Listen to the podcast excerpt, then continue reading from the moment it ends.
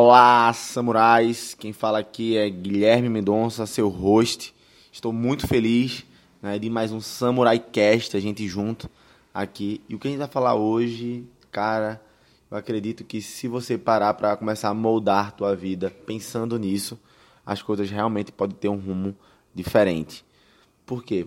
Eu quero falar hoje sobre resultados, mas resultados baseados né, em evidências. Muitas pessoas elas dizem que querem algo, né? O que eu quero ser magro, ah, eu quero ser rico, ah, eu quero ser bem sucedido, eu quero ser promovido. E basicamente as pessoas tendem a inverter a pirâmide da realização. Né? Primeiro as pessoas já acreditam que tem que ter para depois fazer, para depois ser. Né? Eu tenho que ter um corpo esbelto para fazer o que magro faz, para ser magro. Só que na verdade, né, isso é muito ao contrário. Eu tenho que ser magro na mente para só depois de eu ser magro na mente eu conseguir fazer o que magro faz e aí eu vou ter um corpo esbelto. Né? Mesma coisa para dinheiro. E eu falo para você isso é, porque é impressionante né, como pessoas que têm mentalidades diferentes, quando elas vão falar sobre negócio, né, elas escalam de forma diferente a probabilidade de vitória, de sucesso, de remuneração né, variável em cima do negócio. Por quê? Baseado nas crenças dela, pessoal. Isso é impressionante. Estou falando isso por causa da, da, do meu próprio exemplo de vida. Né? Eu, feito eu já falei para vocês, eu não vim de uma família rica, né? eu vim de uma família classe média, típica brasileira, nunca me faltou nada, né? mas também nunca tive regalia demais, sabe? Sabe aquele negócio comprar Danone? Vai ter Danone? Vai, vai ter Danone, mas é Danone contado. É quatro para um irmão, quatro para outro irmão e quatro para outro irmão. Acabou, acabou, se um comeu do outro é guerra. Então, basicamente, minhas crenças sobre dinheiro eram crenças totalmente limitantes, totalmente, que eu posso até dizer, é, crenças que me prejudicavam a ganhar dinheiro, de certa forma. Por exemplo, minha avó era muito religiosa e tem aquele aquela frase da Bíblia, né? É mais fácil, eu acho que é um camelo passar pelo buraco de uma agulha do que um rico entrar nas reis dos céus. E aí, eu lembro quando eu comecei a falar de dinheiro ainda, minha avó falava muito, mas a gente não precisa de muito para sobreviver. Ou quando eu falava, por exemplo, eu tinha um tio que na época ele tinha muito dinheiro, ele tinha uma BMW, né? E assim, pô, quando eu era pirraia dele, eu tinha 8, 9 anos, ele tinha uma BMW, aquela compact é, preta, né? Eu ficava tipo, uou, tipo, foda, né? E eu falava pra minha mãe, caramba, é um carro muito massa, ele acelera assim, ele faz não sei o que e tal, parece o carro do Batman. E aí minha mãe falava, não, mas tipo, a gente não precisa disso. Você é feliz? Eu disse, sou, sou muito feliz. Então a gente não precisa disso para ser feliz. Lógico que eu entendo completamente a minha mãe, eu entendo a minha avó. Né? O que elas queriam dizer é que dinheiro não é tudo. E verdadeiramente dinheiro não é tudo. Só que o jeito que ela que, que eu fui criado, por exemplo, escassez, por exemplo, eu ganhava 10 reais né, da minha mãe, por exemplo, ela não mandava eu juntar dinheiro. Ela só falava, guarde, viu? Eu não sei quando é que eu vou lhe dar de novo, não.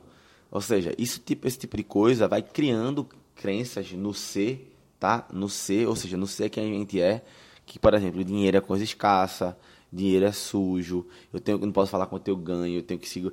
Isso tudo vai moldando a nossa mente. Então, quando chega lá na frente e no futuro, né, às vezes eu estou pensando no negócio, eu estou pensando em quando eu vou, como é que eu vou entregar, eu tenho medo muitas vezes de falar sobre algumas nuances do negócio, com medo de perder o negócio de mão, de perder dinheiro. Isso tudo, muitas vezes, só consegue ser transformado quando você consegue de fato mudar suas crenças, né? Ou seja, quando vai lá no ser.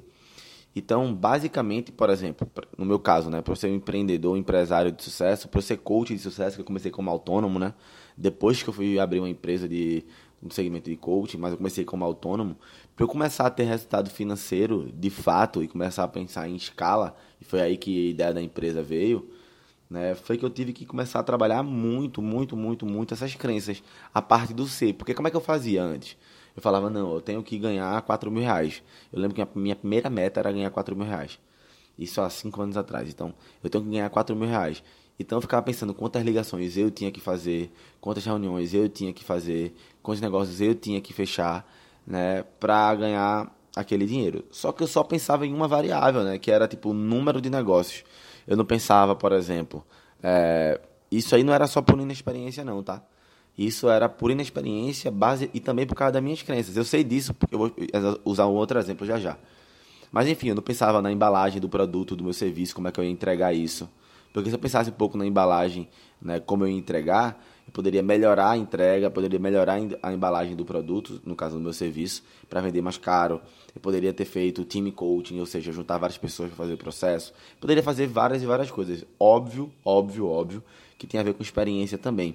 Mas o fato, né? O fato é que eu pego um outro exemplo, né? Um, um cara que fez formação em coaching comigo, que ele é assim, nasceu no berço de ouro, mas ele sempre foi muito esforçado. Então, passou nas universidades públicas também, tudo mais, por esforço próprio. Lógico, teve bons professores, bons colégios, mas, assim, muito esforçado, não era pessoa acomodada, sabe? E, pô, ele tinha muita dificuldade de se vender como coaching, tá? Ele tinha muita dificuldade de se vender como coach. E aí eu ajudei ele nisso, em como ele se vender como coach, como ele se posicionar e tudo mais.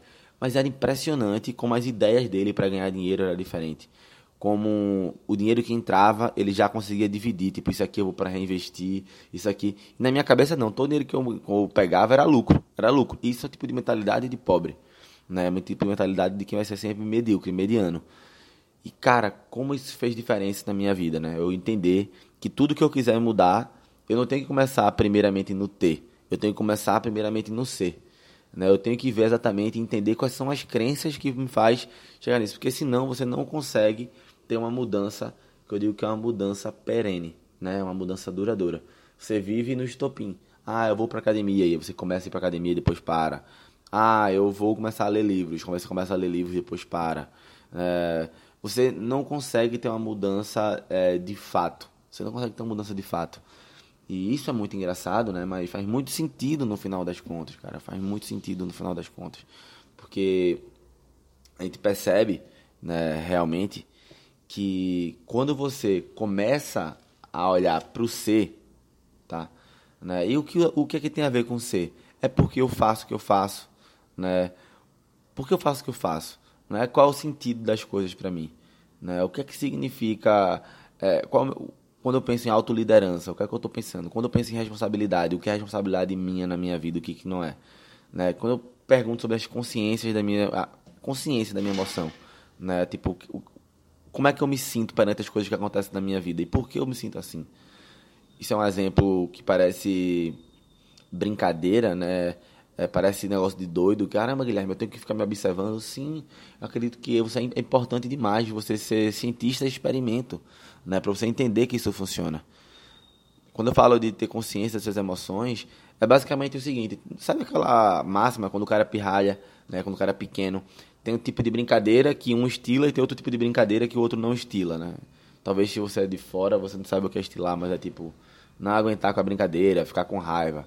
Você chega para duas pessoas que são acima do peso e chama de gordo. Gordinho, gordinho. Um fica rindo, né? Fica de boa, e o outro fica pé da vida. Né? O que é que acontece? Eu falei um exemplo básico aqui, mas tem várias outras coisas, tipo um uma possível briga numa festa, ou uma injustiça, ou alguma coisa do tipo. Tem várias pessoas que acontece a mesma coisa e elas não perdem o controle. Por quê? Por quê? Né? Então, se a gente tem essas reações diferentes, é porque a gestão da. Não é gestão, mas a consciência das nossas emoções, ou a consciência do que nos faz bem, do que nos faz mal, está faltando. E muitas vezes esses são tudo problemas do ser. Por isso que eu sempre brinco, cara, independente do negócio, independente da situação atual, a gente tem que focar em pessoas ou focar em desenvolver primeiramente o ser. Porque quando a gente foca em desenvolver o ser, né, o fazer vira-se um fazer ampliado. Por que um fazer ampliado? Né, até no livro Significado, né, do, da Lilia e do Sampaio que fala isso. Por que um fazer ampliado? Porque você começa a fazer por um porquê específico. Você começa a fazer porque existe algo, um que, ou um para quem que você quer alcançar. Né? Você começa a entender as incongruências entre o falar e o fazer. Né? Você começa a perceber que em vários momentos você tem uma visão cega, porque você está em pré-contemplação do que você acredita que tem que mudar. Né? Isso é uma grande loucura. Né? E, e aí, quando você começa de verdade a entender os seus porquês, né? tá, tá lá se questionando na essência do ser, você começa a ter mais significado de fato é, para fazer as coisas, faz mais sentido fazer as coisas. E aí entra naquela aquela brincadeira, né, que a gente faz às vezes. Pô, você correria uma maratona? Aí a pessoa fala, não, lógico que não. Correria assim do jeito que tá? Não, não, lógico que não, tô de calça jeans aqui. Ah, tá bom. E se tua mãe tivesse levado uma picada de uma cobra e só tivesse um antídoto daqui a 20 quilômetros, 40 quilômetros? A pessoa, não, na hora eu correria. Né? O que foi que mudou? Mudou o porquê. Né? Mudou o porquê. E a grande sacada é isso. É a gente identificar o porquê das coisas. Porque o fazer se torna mais fácil. E o ter passa a ser um ter que é consequência das ações que eu faço diariamente, com disciplina. E eu só consigo ter essa disciplina para fazer constantemente se eu tenho um porquê bem definido. Espero que isso tenha feito sentido para você, porque, assim, isso mudou a minha vida, isso mudou a minha história. Né, quando eu entendi que eu tinha que mudar várias coisas no meu ser. E aí as pessoas falam: caramba, Guilherme, eu tenho que me transformar em uma outra pessoa, mimimi, mimimi, e começa a chororô, né? Sim, você tem que transformar na outra pessoa assim. Se essa pessoa que você é uma pessoa bosta, ou tem um bocado de coisa bosta que você tem que mudar, você tem que mudar, meu amigo. Quando você se muda, você muda, você se torna outra pessoa. Por exemplo, caramba, a pessoa que fuma é, demasiadamente, a pessoa que bebe demasiadamente, a pessoa que não lê, a pessoa que não estuda, a pessoa que não cuida do corpo, a pessoa que não cuida da saúde, a pessoa que não cuida da parte financeira. Ela não é uma boa pessoa nem para ela. Né? Imagine para a sociedade. Tô sendo real, tô falando a realidade, entendeu? E o então quer dizer que se ela parar de fumar, ela vai se transformar em outra pessoa? Sim, Sim, lógico que não é uma mudança drástica de caráter. Sim, obviamente que não, né? Porque a pessoa fuma que a pessoa é mau caráter, de jeito nenhum. Mas eu tô querendo dizer é que eu vou usar as palavras do Brian Tracy. Né? O Brian Tracy falou com um mentorando dele, não, o mentorando estava jantando com ele e ele disse assim, é, o mentorando disse, não, eu vou comer uma saladinha porque eu tenho um problema para perder peso. E aí o Brian Tracy, que é o maior coach da história na parte de negócio e liderança na minha concepção, é, ele fala: problema de perder peso é problema de caráter. Porque você se compromete a algo com você e você não consegue cumprir. É obviamente que a gente vai salvar aqui as exceções, né? Pessoas que têm problema na tireoide, problema com algum hormônio e tal do tipo. Mas o que ele falou naquele momento nunca fez tanto sentido para mim. É... Pô, foi algo incrível. Foi algo incrível. Porque viu o que ele falou? Eu falo que vou fazer algo, eu me comprometo comigo mesmo e eu não executo o que eu falei. Se eu não consigo cumprir as palavras, se eu não consigo cumprir a minha palavra, para mim mesmo, que é a pessoa mais importante, para mim, se não é, deveria ser, né? Você deveria ser a pessoa mais importante para você. É... Imagina como é que eu vou cumprir as palavras para os outros. E ele falou isso e eu achei de inteligência absurda. E isso aconteceu, pessoal, há cinco anos atrás, quando eu comecei a entender e estudar né, sobre isso. Ah, Guilherme, tu entendeu e começou a estudar e mudou? Não, porque entender e fazer são coisas diferentes. Por isso que a gente, quando a gente entende, é, é quando a gente consegue, come, começa a estar tá focado no ter. O entender está focado no ter. Mas não é entender, é fazer conexões do que eu entendi, do que eu busquei, do meu conhecimento, com quem eu sou. Eu só consigo mudar de fato se eu consigo mudar o jeito que eu vejo o mundo, como eu enxergo as situações. Senão, você não tem resultado nenhum. Um grande abraço e até o próximo Samurai Cast.